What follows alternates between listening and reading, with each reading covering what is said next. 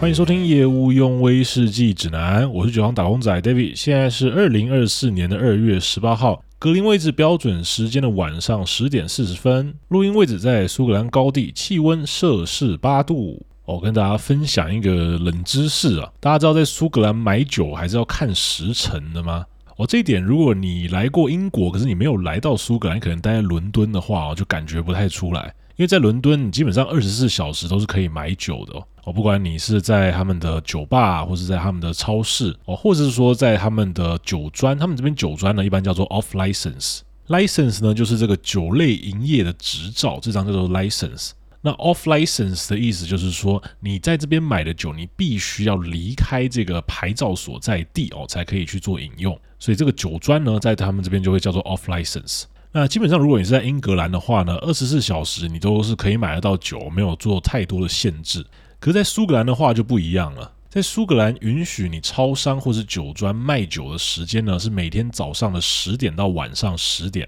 在这个时间之前，或是你超过这个时间，基本上你就是买不到酒的。那假如说有些超市啊，它早上八点就开门了，不过要到十点才有办法卖酒。那在早上八点到十点这段期间呢，他们卖酒的货架这一区啊，就会用一个红龙啊，还是用一个布幕把它围起来。我们台湾人乍看之下还会以为说这里面是要举办什么神秘活动哦，是不是要请请什么人来这边签书会还是怎样？哦，不过在这边呢，意思就是说你在这个时间点呢是不能买酒的，他们把它围起来，不让你进去里面买酒啊。当然，一个红龙或是布幕，这个是阻挡不了你的，这个防君子不防小人。你手伸长一点，一样是可以从货架上面把酒拿下来的。可是问题是说，你也不能结账，而店员会阻止你。那在以前苏格兰呢，甚至是在礼拜天的时候，因为礼拜天他们是呃早上要先去上教会的嘛，传统上了。哦，我的厂长老人家哦，他曾经就跟我说过啊，他们以前在礼拜五要下班准备跟同事到别的时候呢，就会互相跟对方说一句 “See you in church”，就跟你说礼拜天教堂见。那说都是说礼拜天教堂见了。但比较常发生的状况是，礼拜五晚上下班以后去了酒吧，然后又马上遇到，然后就说：“哎，靠腰，一来马里加。”不过他们的确是有礼拜天要上教堂这个传统，所以在礼拜天的时候呢，这些酒庄、这些超商，他们必须要等到十二点半哦，下午的十二点半才有办法开始卖酒。不过因为现在信仰的观念比较淡了啦，所以礼拜天呢也是一样，早上十点到晚上十点这段期间是可以可以买酒的。那之所以他们会做这样子的时间限制呢，就是为了想要靠这样去制止那些在呃晚上喝酒闹事的这一群人。哦，他们就认为说晚上买不到酒，那你就不能喝酒，不能闹事，那你就乖乖回家嘛。哦，这是一个非常理想化的状态了。哦，但事实上苏格兰人也不是傻子哦，大家酒早就在晚上十点之前就已经先买好了。那还有一派的说法是说，这样的做法其实是酒吧提出来的，因为酒吧呢并不在这个卖酒时间限制的行列里面，所以当你晚上十点以后你想要喝酒的话呢，你就没有办法去超商，没有办法去呃任何地方去买到酒，你只能去酒吧里面去喝酒哦，靠这样子增加一下酒吧的业绩啦。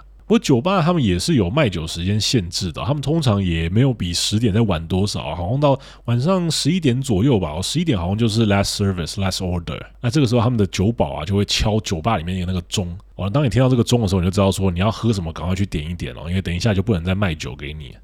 那当然每个地方的规定会有点不一样啦，有些酒吧他们好像礼拜五晚上可以到比较晚一点，可以到十二点半还是一点哦，都还可以买得到酒。不过可以显而易见啊，在苏格兰这边，对于买酒饮酒的规范是非常的严格的。还有另外一点，苏格兰跟台湾有点不一样的地方是，苏格兰有些地方它并不能让你在室外的地方喝酒。这个我们美国听众可能会比较熟悉一点哦，就在美国有些地方也是这样子啊，你要喝酒，你还得偷偷拿一个那个牛皮纸袋包着你的酒瓶在那边喝。在苏格兰的话呢，有一些城市它是不准你在室外喝酒的，像格拉斯哥哦，苏格兰的第一大城。那假如说像首都爱丁堡的部分呢，是有一些区域不能在室外喝酒。不过毕竟还是一个比较观光导向的城市啊。你在夏天的时候啊，天气很好，然后晚上天都还亮着哦，你就会想要坐在酒吧外面的这个小桌子上面欣赏一下这个夜景哦。虽然还没有还没有落日啊，所以是日景，然后一边喝一下啤酒。所以在爱丁堡比较可以做这件事情了，在格拉斯哥因为它的治安比较差一点，所以就不能做这件事情。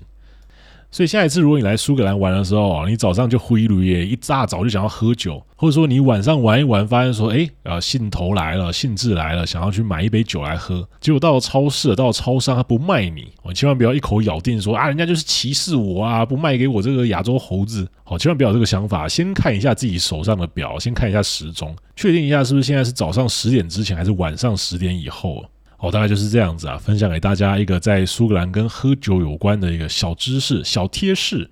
好，那我们就马上进一下本周的威士忌新闻速览。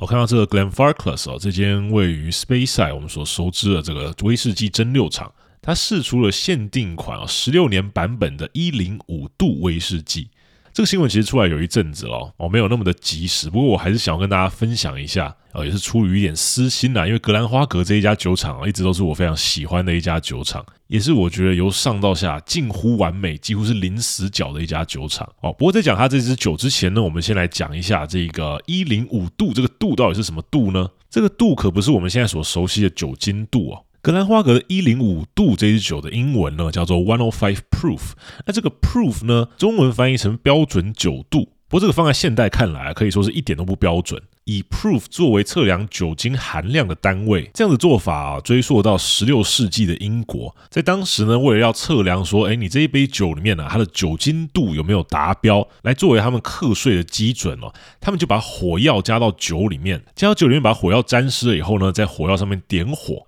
点得起来，代表说它的酒精度比较高嘛；点不起来呢，代表说它酒精度比较低，刚刚好可以点燃的酒精度哦。这个他们就把它定义成一百 proof。proof 在英文里面呢、我们当动词用的时候，我们知道说它是证明这个字。那这个点火的测试呢，就是要证明说它这一杯酒里面的酒精含量有没有达到标准。所以后来 proof 这个字呢，就被借用来作为一个衡量酒精含量的单位哦。那也就是我们刚刚讲的这个标准酒度。那刚好可以点燃的这个一百 proof 呢，换算成我们现在所熟悉的这个酒精度的概念哦，大概就是五十七点一五 percent 酒精度，差不多就是跟我们一般喝的这个白金龙高粱是一样的。那这种 proof 的标准酒度呢，跟酒精度之间还是可以等比例的去换算的。一个很简单的换算方法呢，就是你把你的酒精度乘上四分之七，就会等于这个标准酒度。那我先把镜头移回来到格兰花格这一支一百零五 proof 的酒上面。一零五 proof，照我们刚刚的换算方法，你把它除以四乘以七，就会得到就是六十 percent 的酒精度。所以我们可以得知说，这支酒啊，它其实酒精度还蛮高的哦，有到六十 percent 的威士忌。那相传呢，这支一百零五 proof 哦，是由现任格兰花格他们的董事长，他们董事长现在叫做 John Grant 哦，这个董事长的阿公哦，叫做 George Grant。他这个 George Grant 呢，他在一九六八年的圣诞节的时候呢，他装出了一瓶标准酒度一百零五度，就是酒精度六十度的威士忌。那原意是打算要赠送给身边的亲朋好友了。但没想到说，这些亲朋好友啊，在这个寒冷的冬天啊，喝到这个酒精度特别高的威士忌，又浓又烈，喝完了从头暖到脚趾头，而且发现说味道非常的好，所以就跟当时的这位董事长 George 跟他说：“哎，你这酒没卖哦哦，阿西都会 take 啊，跟我来买啊，跟你买有没有折扣？哦，安娜杜安娜，我跟你讲，亲戚朋友如果突然会问你说你这个东西是哪里来的？”通常接下来剧情就是这样啊，先说要跟你买啊，接下来问你说我认识你，你有没有打折？哦，这个我们都看过太多遍了。那这位 George Grant 他气不过，他直接把这个酒啊就放到市面上公开的发售。那后来呢，在市场上面的回响也非常的好。而这一支格兰花格的一百零五 proof 呢，也是苏格兰威士忌界最早装出来的一瓶圆桶强度的威士忌之一。那一直到今天呢，这一百零五 proof 这支酒呢，也是格兰花格他们重要的核心款威士忌之一啊。我自己是非常喜欢这一支酒了，不过无奈啊，在英国这边，你酒税的课征哦，是看你的威士忌上面的酒精度，酒精度越高，它课钱就越多，所以这一支酒啊，在英国售价就特别贵，所以实在是买不下手啊。我也是推荐给在台湾的朋友啊，如果你喜欢这种比较高一点酒精度的威士忌呢，我相信这一支对你来说应该也不会太陌生啊，这个到处都可以见得到。那这支酒呢，也是我认为特别能够彰显苏格兰威士忌的调和工艺与巧思的一支酒。为什么这么说呢？哦，请听我娓娓道来。这支一零五 Proof 还有两个特点，第一个就是我们刚刚提到，它是属于格兰花格他们的核心款威士忌，也就是说它其实是一个常驻性的酒款，它不是限量的。那你在每一批调和这个一零五 Proof 的时候呢，你的中间的差异性啊，就要尽可能把它降到最低哦，你不要让人家喝了这一支觉得说，哎，跟上一支不太一样，就是我们威士忌调和里面所讲求的一致性，这个是第一点。那第二点呢，就是说这个一零五 Pro 这支酒啊，它是圆桶强度的。也就是说啊，这个威士忌在橡木桶里面熟成完倒出来勾兑装瓶中间的所有流程呢，都是不加一滴水的。那这边就有一个技术性的问题来了。每一桶威士忌它熟成出来的酒精度啊，有高有低。那你要怎么样用这一些在橡木桶里面熟成过的威士忌去调和出一支刚好酒精度是我们刚刚讲啊这个六十度，或者是我们说一百零五 proof 的这支威士忌？那可能我想说，哦，简单，我把这几种橡木桶加在一起，要量一下酒精度，可能是六十一，可能是六十二，那我再加点水把它稀释下来，就可以达到六十度了。哎，可是第二点来了，这一支酒呢，它是圆筒强度，所以它是不能加任何水去勾兑的。然后除此之外，你还要顾及到第三点，就是你每一批次调和出来的味道跟颜色的差异必须要极小化，因为呢，这一支酒呢，它是没有加任何的焦糖色素在里面的。要完成这支威士忌，你必须要同时符合：第一个，你威士忌的酒精度必须要是六十个 percent；第二个，你在调和勾兑的过程之中呢，不可以加任何一滴的水；第三点呢，你每个批次之间的味道跟颜色的差异必须要非常非常的小。这三点必须要同时达到，可以说是非常的困难哦。那我还在台湾的时期啊，还没有来苏格兰念书的时候呢，就想这个问题想了非常的久啊，一直到到了苏格兰这边去了 Glenfarclas 的酒厂，遇到他们的厂长 Callum Fraser 的时候呢，哦，就在言谈之间半讨论半跟他套话的方式之下，才大概推敲出他是怎么样做出这一支一百零五 proof 的酒。那这个中间还有一个小插曲哦，就是我们去参访 Glenfarclas 酒厂的时候呢，哦，那个时候还是 Harold Watt 的学生啦。然后他们酒厂经理啊，Callum Fraser 一听到我们是念 Harold Watt 哦，马上赶快 say 名，就赶快讲，他这边冲啥？我念这个到底要干嘛？吴山小路用的科系，一番言论对我当时幼小的心灵造成了不小的打击哦。不过他们经理人是真的很好，除去刚刚讲的这个人是非常的爽快啊，哦哦，讲起话也是毫不做作，他有什么我们想要知道，他都愿意跟我们分享。那我个人是很想要跟各位分享这个花格一零五 Proof 的制作秘辛了。不过因为这个调和的过程呢，可能涉及他们公司的机密，所以啊有点可惜啊，没有办法跟各位揭露。但是呢，啊非常幸运的一件事情，当天跟着我一起参访格兰花格的呢，还有一位朋友。这位朋友不是别人哦，就是我们的 D 先生哦。大家好久不见的 D 先生啊，今天终于有空来上节目。那位 D 先生他本身英文比较好，他当天跟酒厂经理聊的也比较透彻一点。我自己是没有聊那么透彻啦。那我们就请 D 先生来跟我们分享一下他当天跟经理聊到的这个花格一零五 Proof 它背后的制作秘辛。哎，D 先生你好，欢迎。哦，主持人好，各位听众大家好，我是 D 先生，终于又见到面了，祝大家新年快乐，恭喜发财。哎，D 先生可不可以请你来还原一下你当天所听到的状况？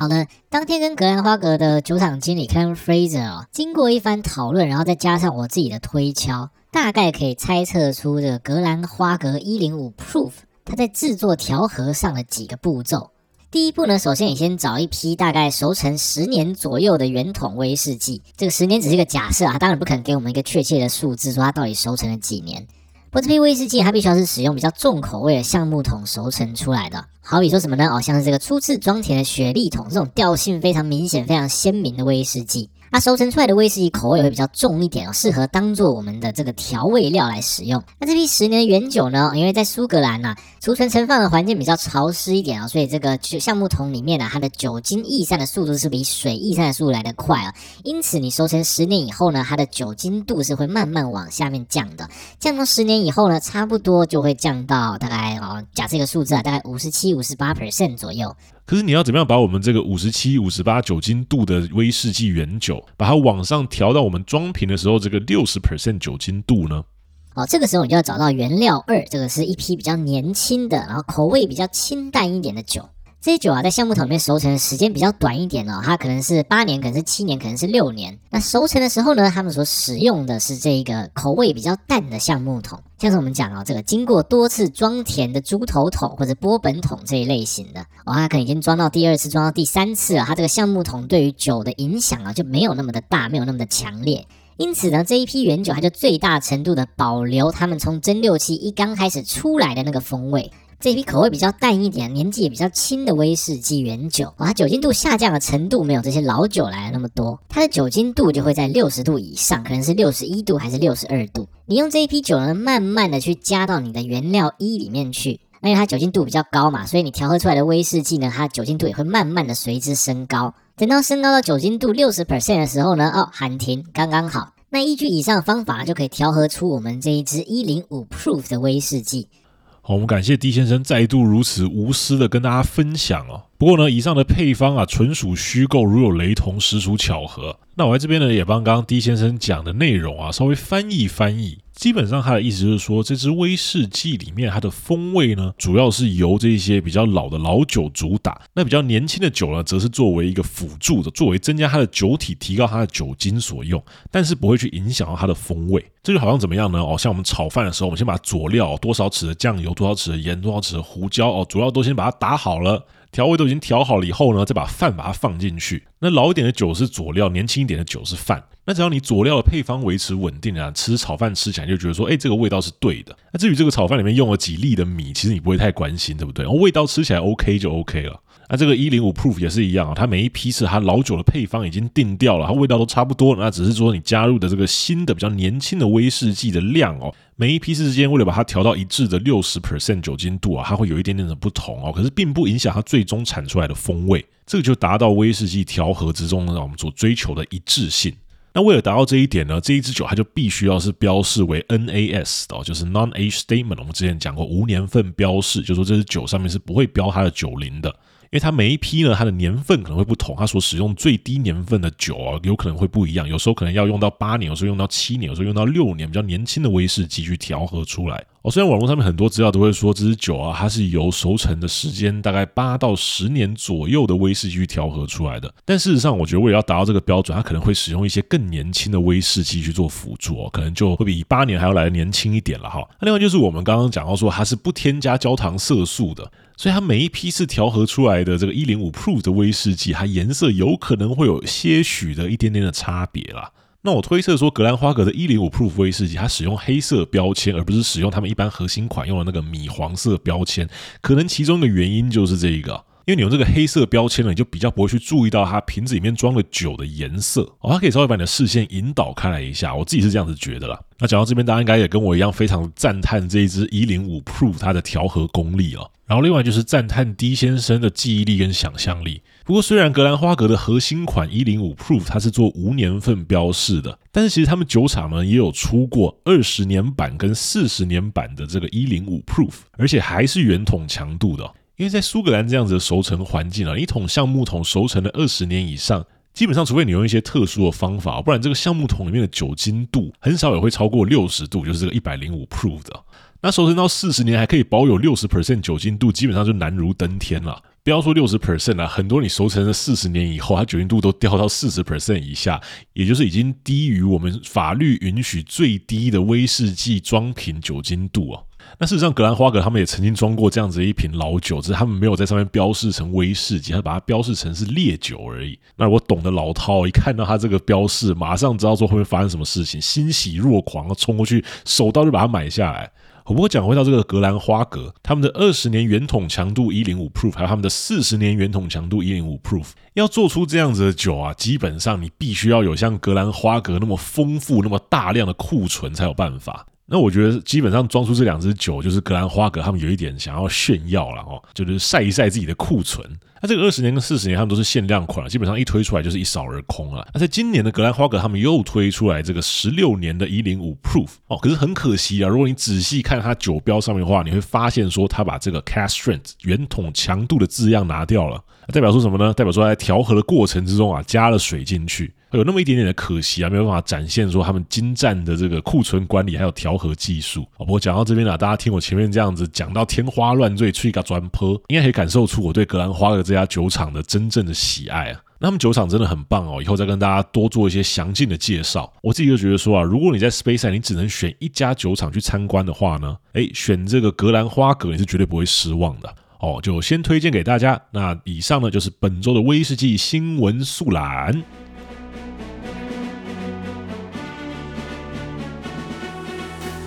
前面集数主要都讲一些比较学术的东西哦，那这一集我们讲一下活用的部分，我们跟大家介绍一下蒸馏师的一天，然后我们 focus 在这个蒸馏的部分。那这边当然是以 David 我自己为例了哈，因为每一家酒厂它的设备配置有一点不同，那自动化程度呢也有不同啊。有些比较大的酒厂啊，基本上就是你在这边按一个按钮，然后酒就叮叮咚咚从另外一边跑出来了。那当然有些蒸馏师他比较辛苦啊，可能从头到尾，从他的大麦种植就要自己来，然后一路到最后的装瓶，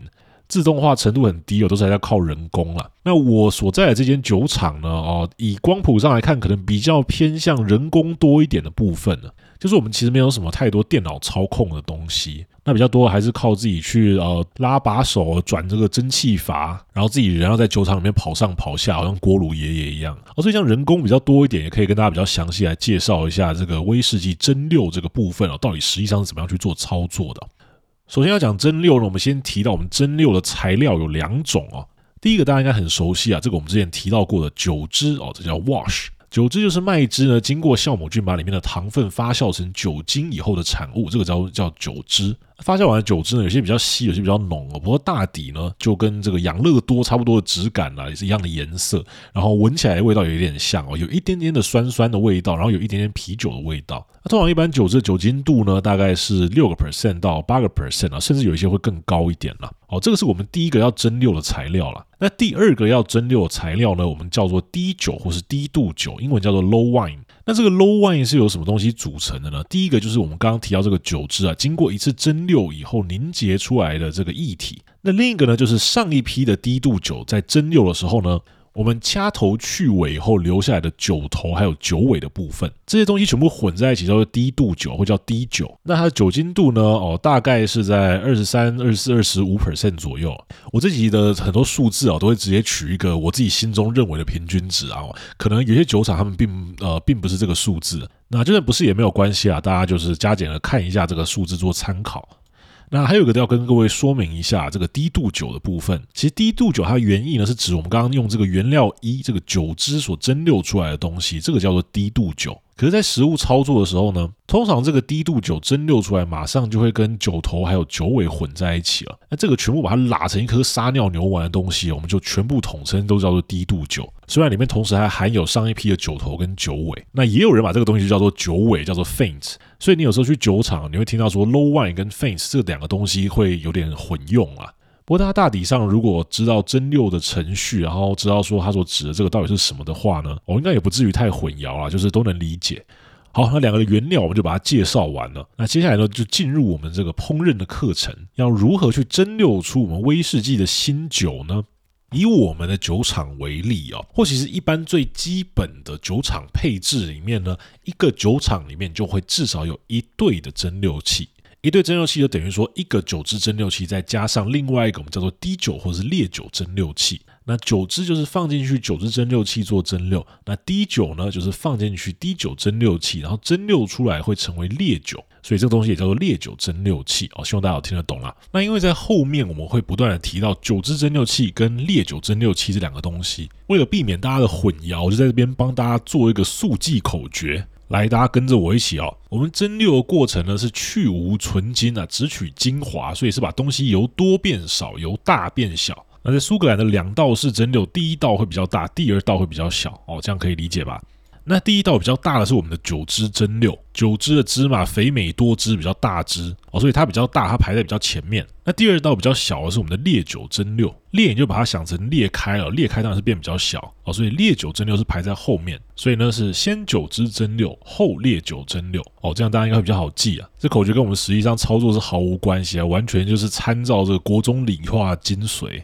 在那边背什么？你如假设什么被撕开什么？总共一百斤杀小的，我相信这个大家应该都有背过啊，然后会觉得说当初自己到底在背什么鬼东西？人家讨个派题。不过就是这样子，快速记忆法，大的多汁的九支蒸馏器在前，裂开变小的烈酒蒸馏器在后，我就记得这样就可以了。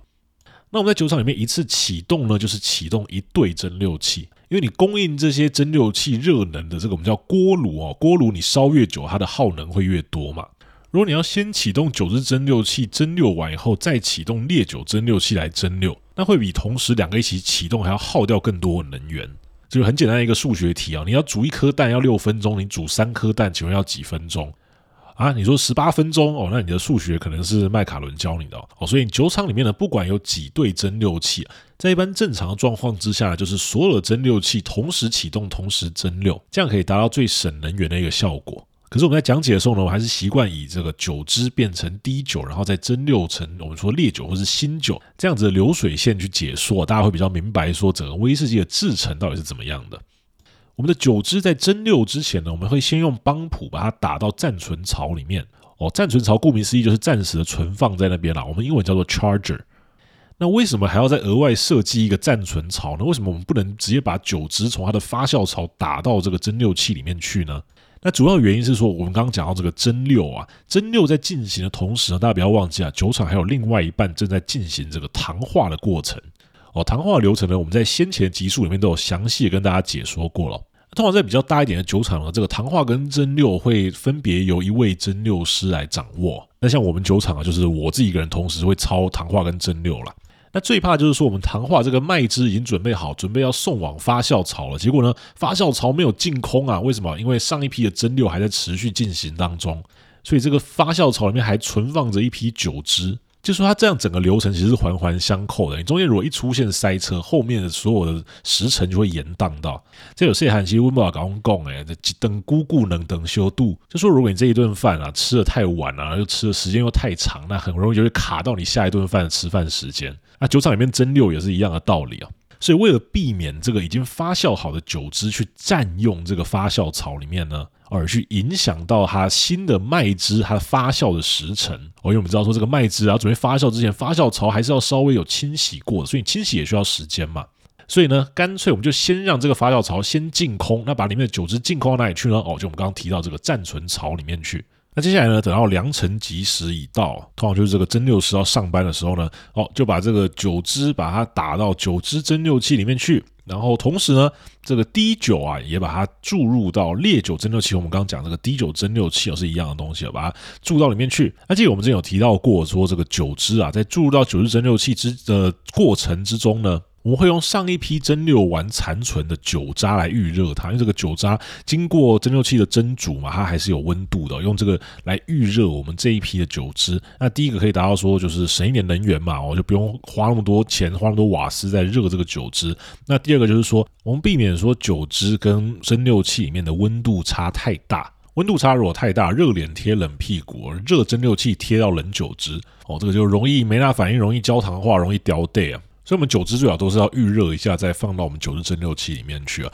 那滴酒的部分呢，基本上滴酒的组成里面都是已经经过蒸馏的物质哦，它没有糖也没有蛋白质，所以比较不用担心这个烧焦的问题啊，所以也不用去预热它。哦，那我们的酒汁跟滴酒正在注入蒸馏器的同时呢，我们蒸馏器就可以开始加热了。一边注入的过程，一边来加热。那我们加热呢？哦，像我们酒厂为例啊，我们是使用蒸汽式的加热。锅炉烧出来的水蒸气，它经过铜管，这个铜管是在蒸馏器里面，有点像一个电汤匙一样的构造。那就透过这个铜管的管壁去传导、去加热里面的酒汁，或者是里面的这个滴酒。基本上这些蒸汽的控制呢，每个蒸馏器它会有一大一小两个蒸汽阀，这两个蒸汽阀可以控制你蒸汽进入蒸馏器的这个量啊，就是它多热了。简而言之，就是大中小火。这个蒸汽阀形状长得有点像是方向盘哦，那操作方式呢，哦，跟方向盘也很像。就说假设我要多少多少火力的话呢，火力就是讲说蒸汽的量了哈。那假设我今天想要开中火的话呢，我可能就是说我大的打四分之一圈，然后小的打两圈这样。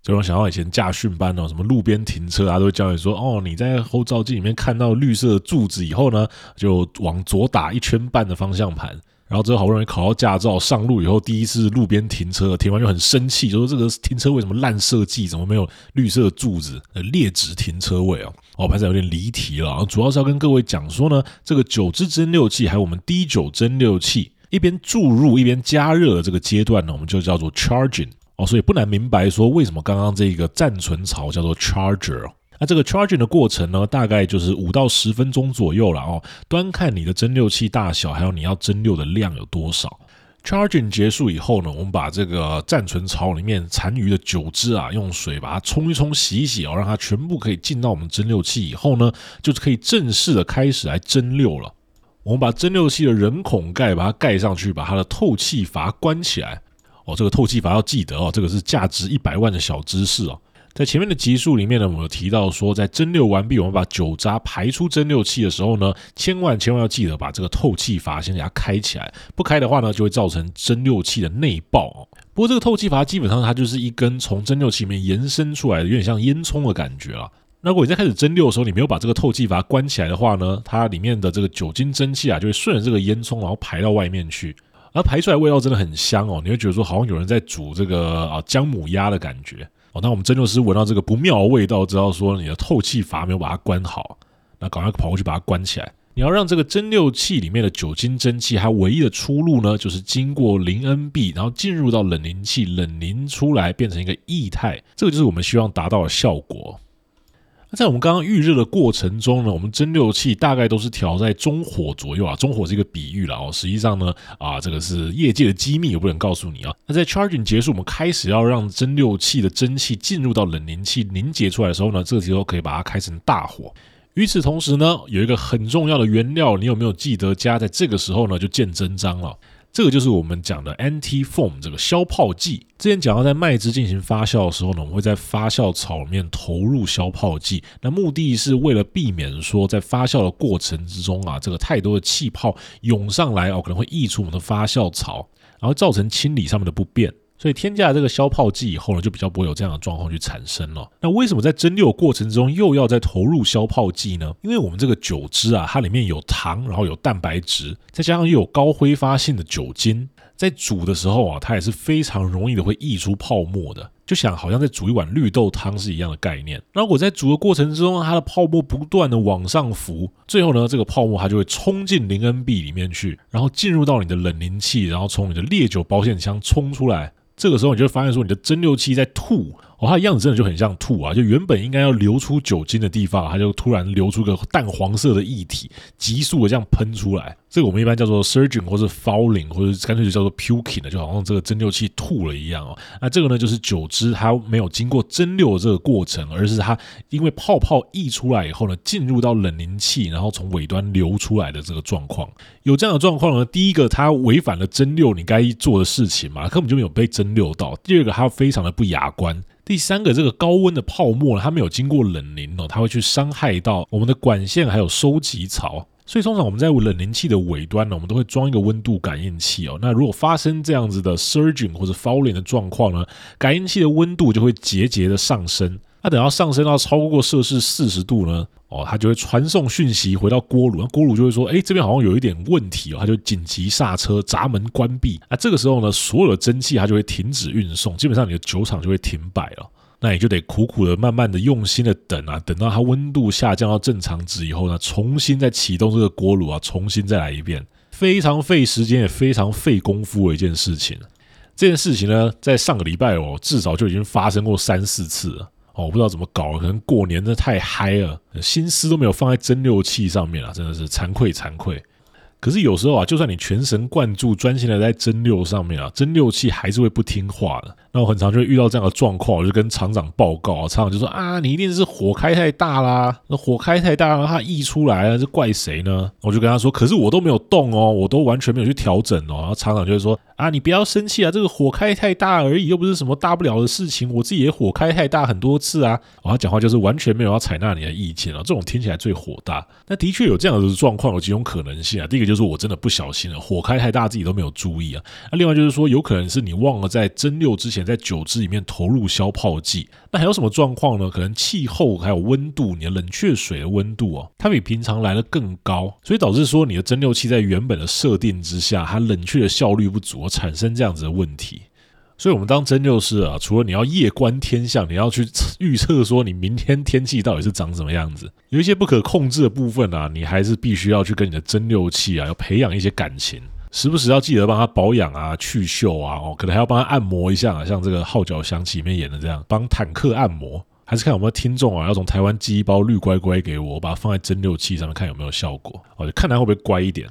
哦，那这个 surging 呢，它就是蒸馏师必须要去避免产生的一个状况了。那如果在酒汁在蒸馏之前添加一些消泡剂进去的话呢，就可以减少这样的状况去发生。不过有一些酒厂，他们就是执意的不去用消泡剂。那这样的状况之下，其实你也是可以蒸馏，只是你蒸馏的时候呢，你的火候控制就必须要非常的精准，也就是说你的火力可能就不能转到太大哦，要用中小火来慢慢的去做蒸馏。哦，这个我个人认为是没什么必要的啦，因为消泡剂呢，在先前的集数里面有跟各位稍微简介它的原料，它就是个无毒的、安全的，然后不会进入到威士忌里面的一个制成之中的添加物而已哦，大家可以放心的去使用。那如果你一切设定妥当的话呢，哦，经过这个加热以后，它酒精蒸汽啊往上浮，进入到天鹅颈，进入到零 NB，再从尾端冷凝器下来，就会进入到烈酒保险箱。这个时候出来的呢，就会是透明无色的液体啊。那基本上这样就是成功了。大家如果这边听不懂我到底是在指哪一个部分的话，直接上我们的 FB 或是 IG 哦。我去找一个图表把它放上去，那大家就是用手指指着这个蒸汽走的方向哦，大概就知道说它会一路会经过蒸馏器的哪些部位了。那也顺便在这边跟大家讲一下这个烈酒保险箱里面几个小机关哦。烈酒保险箱里面呢会有酒流出来这个东西啊，叫做 scoop，或者是叫做 swivel scoop，就是可以旋转的这个 scoop。可一般实际上我们也不会这样子说啊，我们就说它叫做一个 mouth 哦，就是一个嘴巴，一个酒嘴啦。哦，讲酒嘴可能有一些常爱跑吧的听众就兴奋起来，或者我们有时候会叫做鸭嘴，叫 duck beak 哦，因为它长得形状有一点像是鸭嘴。那这个烈酒呢，由这个鸭嘴啊去流入到里面的玻璃碗，那玻璃碗下面有个管线啊，会通往收集槽。基本上呢，一间酒厂啊，至少要有两个收集槽。第一个是用来收集酒心的，我们叫做 spirit receiver 烈酒收集槽。哦，这些酒心呢，经过熟成以后啊，它就会变成我们喝的威士忌。那另外一个收集槽呢，是用来收集九头、九尾，还有我们的低度酒。我们把这个叫做低度酒收集槽，叫 low wine receiver，或者叫做九尾收集槽，叫做 faint receiver。那当然，你的九头、九尾跟低度酒，你不一定要全部收集在一起啊，你也可以分开的去收集。好比说，在苏格兰啊，有一些蒸馏厂，他们并不做这种两次蒸馏，他们可能是做二点五次蒸馏、二点八一次蒸馏、三次蒸馏，哦，这些比较奇怪的蒸馏方法。那它在蒸馏过程之中呢，它可能就要分别去调配你的这个酒头、酒尾还有低度酒的比例，哦，就是这个加那个，然后那个再加回这个，然后再放到蒸馏器里面去蒸馏。那这样的状况之下呢，你就需要比较多个收集槽了。可是我们最一般、最原始也是正确的做法，就是只有两个收集槽啦。跟各位讲啊，理性勿战。不过这个两次蒸馏、两道式蒸馏才是王道，才是正道，其他全部都是邪魔歪道。我个人观点不代表本台立场啊。那我们假如说这个酒精啊，开始从酒嘴流出来的时候呢，在流出来之前啊，这个酒嘴上面也是有一个铁片的哦。那因为蒸馏器内部的压力变化，这个铁片就会开始一开一合。这个时候你就会知道说酒精要准备流出来了。那流出来有两种方式啊，第一个就是说它是细水长流，慢慢的一滴一滴流出来，然后变成一个涓涓细流，然后最后波涛汹涌，像是我们酒厂的酒汁蒸馏器，它蒸馏出来的滴酒流出来就是这种形式的。那另外一种方式呢，就是它一进来就是这样，然后全部吐出来。一般的滴酒蒸馏器、烈酒蒸馏器呢，就比较可能会是这样的状况，因为它这个是第二次蒸馏，所以通常呢蒸馏出来都是一些非常高挥发性的物质，所以进入到烈酒保险箱的时候，就是一次全部把它冲进去。哦，不管是哪一种方式呢，在酒精开始流出来的时候啊，务必务必要记得，就是把你的火力转成小火。这我们煮饭一样，你要大火煮滚，小火慢炖啊。那在我们的蒸馏上面呢，为什么要这样子转成小火啊？我原因就是还是为了我们之前讲了，维持它的流速哦，让它慢慢的流出来，你就可以增加这个酒精与蒸馏器之间的同对化。那当你的酒精呢，已经稳定的从酒嘴里面流出来的时候呢，这个酒精蒸馏器当然就不用管它嘛，因为它蒸馏出来这些滴酒啊，你全部都要再把它收集起来，再拿来做第二次蒸馏的。可是如果是你这个烈酒蒸馏器、滴酒蒸馏器里面蒸馏出来的酒精呢，留一段时间以后啊，大概啊，我们这边是十分钟啊，可能有些酒厂它是三十分钟。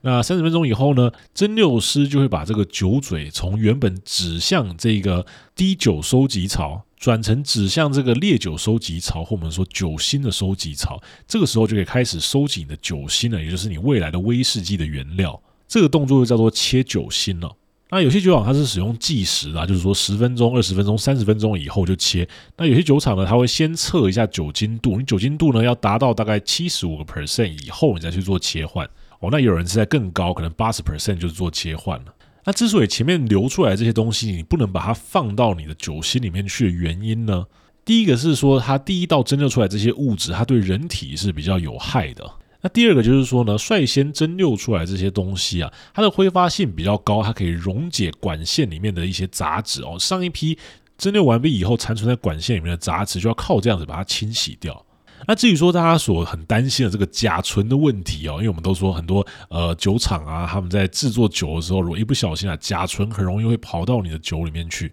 那的确，最前面流出来这一部分，这个我们叫做酒头啊，酒头里面的甲醇含量是比较高的。不过像我们威士忌这种谷物烈酒啊，它其实甲醇的这个问题并不是那么的大。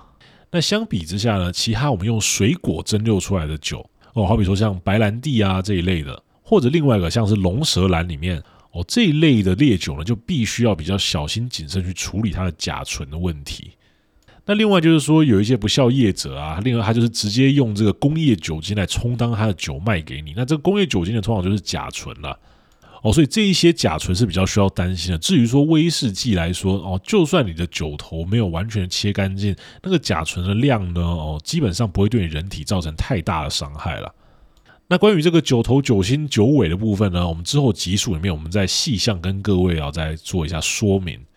讲到九头、九心、九尾啊，必须要提到这个烈酒保险箱哦，在这边跟大家讲一个小知识、冷知识啊。这个烈酒保险箱啊，大家看到图片就会看到说它是一个玻璃箱子，还有个金属边框，通常上面都会有一个横杠，然后还有一个很大的一个锁头在上面哦。不过呢，现在这个时代啊，烈酒保险箱它到底还需不需要上锁呢？哦，答案是不需要的哦。在以前的年代，烈酒保险箱上锁是为了这个税务官啊，他们怕这些蒸馏师去偷偷的接一些这个里面的酒出来，那他们在统计的时候呢，就会少算酒，那他就变相去逃漏税啊。所以以前呢，烈酒保险箱上面它就有个大锁头，然后你的税务官手上会有一支钥匙。可是，在现代这个时代啊，满天都是飞机，满地都是电脑啊，这样子的计税方式显然已经非常不切实际了。也因此呢，烈酒保险箱就再也没有上锁的必要性。那虽说如此啊，不过很多酒厂他们为了维持传统的样貌，他们还是把这个烈酒保险箱上面放一个挂一个大锁头。可是其实烈酒保险箱你打开来操作，对于蒸馏师来讲是比较容易的哦。像是我们酒厂呢，我们在操作这个烈酒保险箱的时候呢，就是把它打开来操作的。那这样操作起来，除了比较方便以外呢，你还可以借由去嗅闻它出来这些酒精的味道，去判断说，哦，它现在是不是已经开始接近要准备切到酒尾的部分了？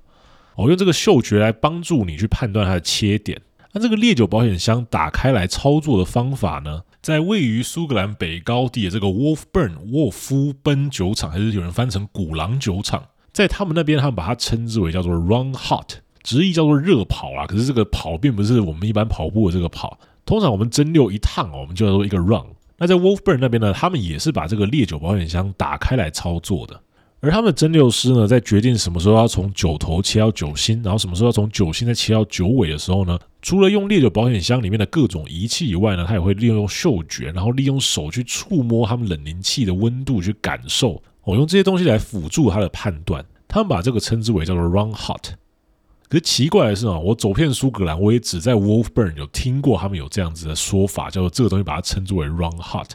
那不知道他们称这个到底是实际上整套的这个操作叫做 Run Hot，还是说把这个烈酒保险箱打开的动作叫做 Run Hot，还是说他们冷凝器的水温比较高一点叫做 Run Hot？这个我就不太清楚他们到底是指哪一个部分了。不过呢，要跟各位讲说，我只听过 Wolfburn 他们自己讲说这个东西叫做 Run Hot 了哈。好，那我们回到我们的蒸馏器这边来啊。这个时候呢，蒸馏师判断我们的酒心已经收集完毕了，而这个时候呢，蒸馏器所蒸馏出来的液体，它的酒精度不断的在下降当中，降到我们蒸馏师心目中理想的切点的时候呢，我们就会再把这个酒嘴转回去我们刚刚的滴酒收集槽这边。这个时候酒心的收集就已经结束了。简单来讲，就是说我在蒸馏这段期间，哦，我的精华已经收集完毕了，这些精华呢之后会进到橡木桶去熟成成威士忌。那其他的部分呢？虽然它的气味可能不是那么的好，或不是那么适合人来饮用，不过里面还含有酒精，说明也是要让它继续的蒸馏，继续把它收集起来。只是这一批蒸馏出来东西呢，之后还要再经过一次的蒸馏哦，来让它提高它的纯度。那九星收集的阶段结束了，我们之后开始做这个九尾收集的阶段哦。这个时候呢，那我们也可以慢慢的把这个火力往上调整了。为什么要把火往上调？有两个原因呢。第一个就是说，随着你在蒸馏器里面的液体，它的酒精度不断的下降，你要蒸馏出酒精所需要的热能就越来越多，所以你必须要把这个火力调高一点。那第二个就是回到我们刚刚讲的同对化的部分，我们的酒心啊，尽量要让它慢慢的蒸馏出来，这样可以促进它的同对化，让这个新酒不要有这么留味这么重的状况，也方便之后的熟成可以更迅速。可是，其实你后面在蒸馏酒尾的部分啊，它出来这些酒尾啊，它都不是直接拿来运用，它都还要再收集起来，再进行一次蒸馏。那这个时候呢，同对化的时间对它来讲就不是那么重要，所以也因此呢，你可以把火力稍微往上面再调整一点。那我们蒸馏持续不断的在进行哦，而出来的酒尾呢，它的酒精度也会越来越降低。哦，其实不只是烈酒蒸馏器出来的酒尾哦，我们的酒汁蒸馏器出来的低度酒呢，哦，它酒精度也是一直不断的在降低的。那低到什么程度我们会停止蒸馏呢？一般而言，就是它的酒精度降到一个 percent，酒汁蒸馏器或烈酒蒸馏器都一样，都是这个一个 percent。那在我们的制程设计上面呢，通常会希望说，这个酒汁蒸馏器跟烈酒蒸馏器，它们同时可以完成蒸馏。但事实上，有时候是酒汁蒸馏器它会先抵达这个一个 percent 的标准，那有时候是烈酒蒸馏器会先抵达这个一个 percent 的标准，都有可能哦。那无论如何呢，当你达到这个一个 percent 呢，你就可以准备关火了。那关火以后，很重要的这个通气阀要打开哦。再度提醒各位。确定通气阀畅通无阻以后呢，哦，我们就可以把蒸馏器底部的阀门打开。那残存在我们蒸馏器底部的这些酒渣啊，就会顺流到我们的收集槽里面去。那这个酒渣呢，因为它还热乎乎的嘛，之后就可以再拿来加热下一批的酒汁。哦，这个就是酒厂里面的 circle of life 了，不断的这样子去做循环。好，那整个从开始到结束的流程大概要花多久？以我们自己酒厂来说的话呢，因为我们使用比较小型的蒸馏器啊，所以整体流程大概是三到五个小时。那中间收集酒心的时间呢，大概是一到两个小时啊。这个时间会跟你所在的季节天气有关系啊。在冬天的时候呢，通常就是一个小时；那夏天可能会到两个小时。为什么呢？哦，因为夏令时间。哦，当然不是哦，是因为夏天的时候，这个冷凝水的水温它是比较高的，它冷凝效率会比较差，所以你蒸馏的时间就会比较久一点。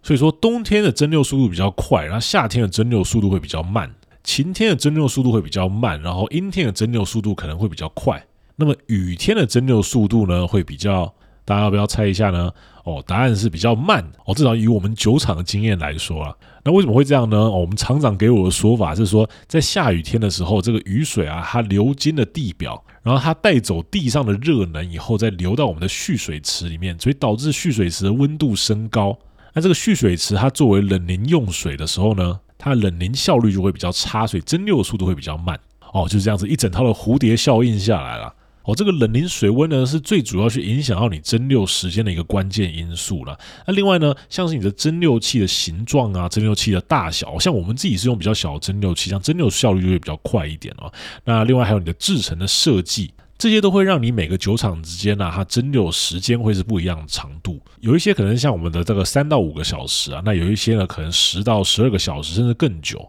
哦，这也都是有可能的。那这也会造就出不同的酒体，然后制造出不同口味、不同风格的威士忌。那甚至有时候说呢，蒸馏师它的不同个性，有时候也会制造出不同风格的威士忌啊。我好比说有个蒸馏师，他就是慢郎中性格的，他做什么事情都慢吞吞。那蒸馏的时候呢，火就把它转到最小，很慢速的去蒸馏它。那出来的酒呢，它可能就有大量的同对化，比较纯净一点啊。那相比之下呢，一个蒸馏师他非常的急躁，做什么事情都快快快，哦，就像我一样这个暴躁性格的，把蒸馏器操得像在热炒店一样啊，什么都给他直接大火下去。那这样做出来的酒，可能就同对化的量会稍微少一点啊，那可能就会带有比较多一点点的这个呃硫化物的味道在里面。不过其实也不用太担心，这样子会造成过度特殊的风味了，因为毕竟我们蒸馏师还是会轮班嘛。那就算每个人制作出来的酒中有一点点的差异，最后呢都是先混合在一起，才注入到我们的橡木桶里去做陈年哦，让这个差异性可以降到最低。那像比较大的酒厂、比较现代化的酒厂，他们都是用电脑去做辅助啊，他们电脑去操控，所以做出来的酒质呢也就比较稳定一些哦，不会有这么多个人化特色在它的新酒里面。那如果像是我们酒厂呢？哦，不止这个蒸馏的过程啊，完全都是只由一位蒸馏师来操作，而且是在没有电脑辅助的状态之下啊。在同个时间呢，这位蒸馏师还必须要顾到酒厂的另外一端，就是糖化的流程。然后在空档的时间呢，还要去把新酒装到橡木桶里面。再加上说，货运司机啊，有可能在这个时候出现，把麦芽送到酒厂里。那酒厂附近的农夫呢，也有可能进来要把他的麦渣拖走。更可怕的是，在你这一切忙得不可开交的时候啊，老板就会刚好在这个时候带着梁斯顿梁博士走进你的酒厂参观哦。所以在这样子的状况之下，你身为一个蒸馏师，你就必须要头脑里面有个时钟，好几个定时器不断的在转。凭借着经验啊，你必须要知道说，你什么时候该去切你的酒心，什么时候该切成酒尾啊，什么时候又要把蒸馏器给关掉，心中必须要对这个时间的掌握度是非常的好的哦。